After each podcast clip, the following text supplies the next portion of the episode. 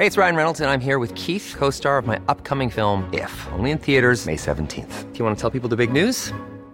All right, I'll do. Sign up now and you'll get unlimited for $15 a month in six months of Paramount Plus Essential Plan on us. Mintmobile.com slash switch.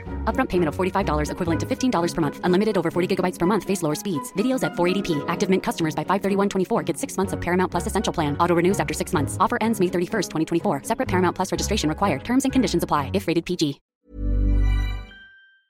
Fíjate que nuestros amigos del auditorio nos preguntaban más temprano que si el presidente está engañando con esto de las pensiones, porque dijo que iban a ser del 100% y todo el mundo dijo, pues, eh, ¿quién no quiere, no? Una pensión del 100%. Sin embargo, no es para todos, tienen un tope y hay que cubrir ciertas características y para ello vamos a platicar con Guillermo Samarripa Escamilla, presidente de la Asociación Mexicana de Administradoras de Fondo para el Retiro. Guillermo, ¿cómo estás? Qué gusto saludarte. Buenos días. Hola, muy buenos días. Muchas gracias por invitarme al programa. Gracias a ti por ayudarnos a entender esto que está planteando el presidente Andrés Manuel López Obrador. Oye, pues con respecto a, las pensiones, ¿tú cómo ves este, este planteamiento? Lo que sabemos hasta el momento es que el presidente había señalado en la narrativa que pues iba a ser muy benéfico para todos los trabajadores, pero cuéntanos tú que ya has revisado el tema, pues ¿cómo lo ves?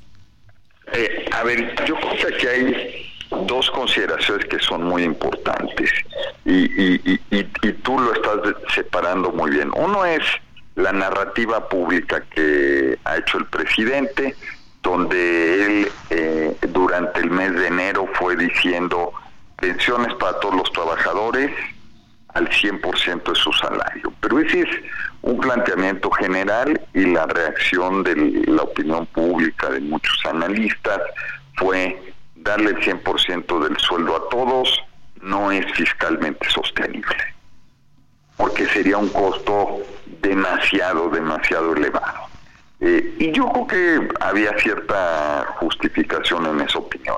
Lo que presenta el lunes es decir, tomo el salario promedio de cotización del Seguro Social y el 100% es para los trabajadores que ganen hasta este salario. Entonces está acotando con una lógica de beneficiar a los que menos ganan.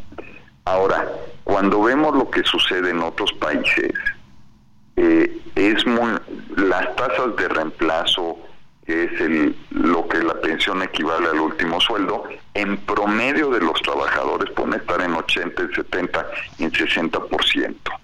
Pero una característica que es relativamente común que a la gente que gana menos tiene tasas de reemplazo mayores al promedio, inclusive del 100%. Entonces lo que están haciendo con, con esta propuesta es dar tasas de reemplazo, pero enfocándose a un grupo de trabajadores que son los de menores ingresos, los de abajo del ingreso promedio del Seguro Social, y por otra parte están acotando el tema de impacto fiscal que de todas maneras hay que estimarlo, pues yo creo que es una propuesta eh, que de lo general, de decir a todos al acotarlo, se vuelve una propuesta digna de, de evaluarse y ya más razonable y razonada. De hecho, hubo temor porque él estuvo insistiendo, el presidente estuvo insistiendo que se iba a eliminar el sistema generado por las reformas de Ernesto Cedillo y Felipe Calderón. Hubo miedo de que se acabara con los, las cuentas individualizadas, pero en realidad no las está tocando el presidente. ¿Qué opinan ustedes? Eh, a ver, yo, yo, creo que eso que dice Sergio es, es, es muy interesante. El presidente habló de echar para atrás la reforma de Cedillo y la reforma de Calderón para trabajadores del gobierno, del ISTE. Eh, y en su narrativa siempre se centró en que quería mejorar tasas de reemplazo. Eh, nunca comentó de desaparecer afores y demás, pero de todas maneras había mucha inquietud. Y en el sector teníamos claramente mucha inquietud al respecto. Que está sucediendo con la presentación de la iniciativa es, está dejando claro en qué eh, piensa el presidente y no está proponiendo ni tocar la cuenta individual de los trabajadores, que eso sería un tema de entrar a conceptos de expropiación y demás, que sería muy complejo, ni tocar este eh, esquema de administradoras privadas que ha mostrado ayudar al desarrollo del país con administración de estos recursos en cuentas separadas, invirtiendo, eh, financiando al gobierno, financiando proyectos, financiando al sector privado.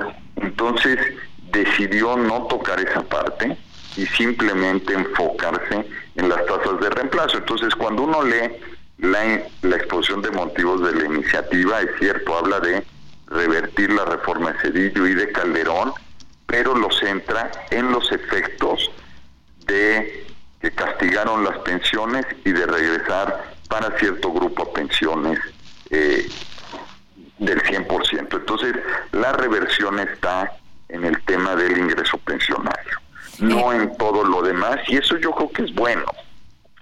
Sí. Eh, Víctor, entonces no se va a meter la mano en las afores porque veíamos algunas informaciones, seguramente tú también viste algunas eh, notas en las que se hablaba de que pues aquellos que no se hayan movido en los últimos años, eso sí se les iba a, echar mano.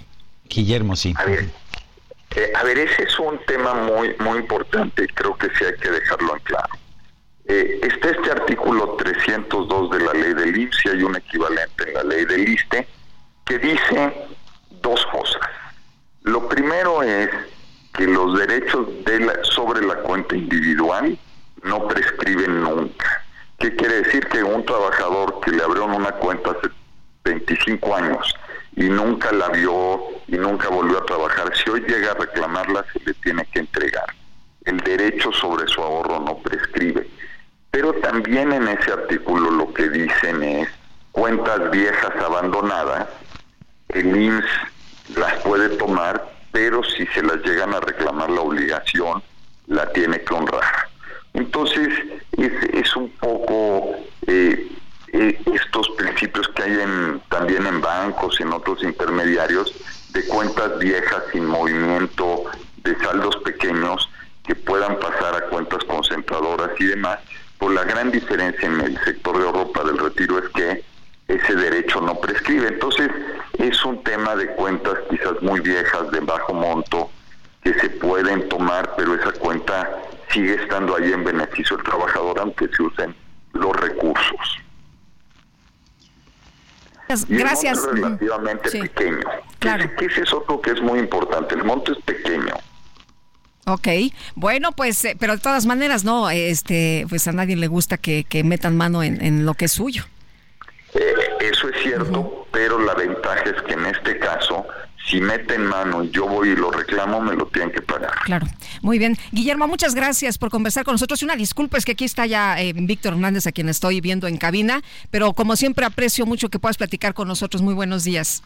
No, al contrario, muchas gracias por la oportunidad de conversar. Hasta luego, Guillermo, Zamarripa es presidente de la Asociación Mexicana de Administradoras de Fondos para el Retiro. Even on a budget, quality is non-negotiable. That's why Quince is the place to score high-end essentials at 50 to 80% less than similar brands. Get your hands on buttery soft cashmere sweaters from just 60 bucks, Italian leather jackets, and so much more. And the best part about Quince, they exclusively partner with factories committed to safe, ethical and responsible manufacturing. Elevate your style without the elevated price tag with Quince. Go to quince.com/upgrade for free shipping and 365-day returns.